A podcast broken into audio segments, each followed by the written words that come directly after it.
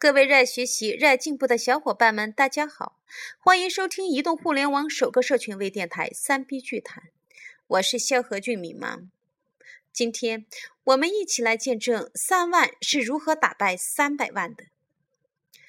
这是一个偷天换日的地产商之战。成都房地产开发商邦泰集团花三百万巨资冠名陈奕迅演唱会，不料被人截胡，为他人做了嫁衣。四月十二日，成都歌迷迎来了陈奕迅二零一四成都演唱会的首场演出。体育中心很早就人山人海，数万歌迷见证了这激动人心的一晚。然而，在暗处，一场投入异常悬殊的营销大战就此展开。陈奕迅世界巡回演唱会二零一四年内地首站成都站，近四万张门票在先付先抢阶段被全部抢光。创造了西南地区开票即售罄的票房神话。毫无疑问，这场歌会的影响力被各路大神看在眼里。也正是因为这个，房地产开发商邦泰集团早早就拿下了三百万冠名合同。坊间透露说，即便最终付出的未必是这个数字，起码也会在两百万以上。但仅仅是冠名尘埃落定，并不意味着别人不可以从中分一杯羹。所以，另一家地产商华宇地产打起了主意。华宇地产的妙招就是把广告费都花在了消费者身上。演出当天，铁有看演唱会，华宇地产接送您的数十辆大巴满城飞驰。华宇同时给超过两万名歌迷发放了印有自己 logo 的助威物料。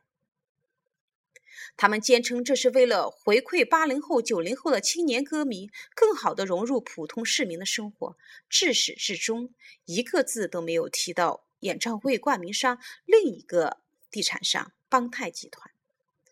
这种感觉就像看到有人在自己的婚礼上献戒指。作为冠名商，邦泰集团自己花三百万巨资冠名陈奕迅歌会，不料被截胡，为华宇地产做了嫁衣。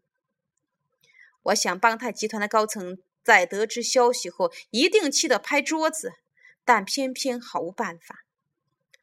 粗略估计，华宇仅仅付出了三五万的费用，就达到了喧宾夺主的效果。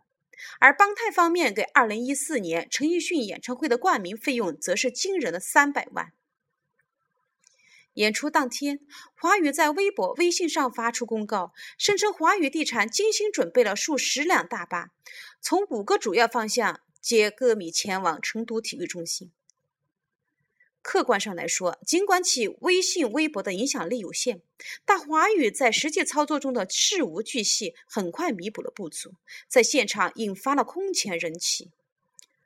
而且在网络上，出了当天的公告，华宇还在本地论坛进行造势，准备充足。从当天下午开始，华宇的五条大巴线路从成渝立交、天府立交、苏坡立交、金牛立交和川陕立交出发，沿途停靠八站，接送前往成体观看陈奕迅演唱会的歌迷。由于事先进行了公告，而这些大巴车身上就贴上了。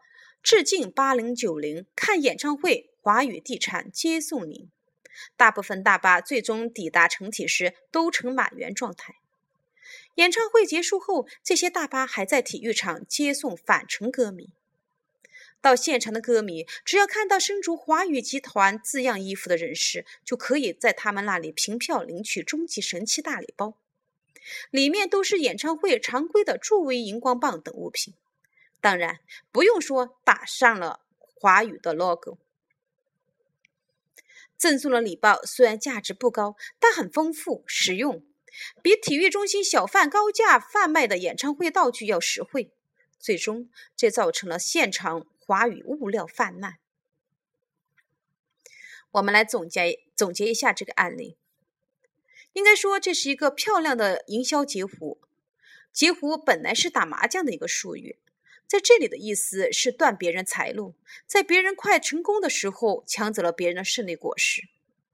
华语截虎之战之所以出色，是因为在普通观众看来，他们也分不清谁是冠名商。而华语的众多助威物料随处可见，和邦泰相比并不落下风。对于邦泰集团来说，是自己的疏忽给了华语截胡的空间，这无疑是笔不菲的学费。而华语则凭借低成本借力营销，达到了意想不到的宣传效果。亲爱的听众朋友，我们是否可以举一反三呢？比如，根据这个案例，我们是否可以同样赞助此类演唱会活动，并且不需要花费高昂的赞助费用呢？我在这里点到为止，请各位发挥一下你们的想象力吧。今天我的分享就到此。听故事学营销，请大家持续关注三 B 剧谈。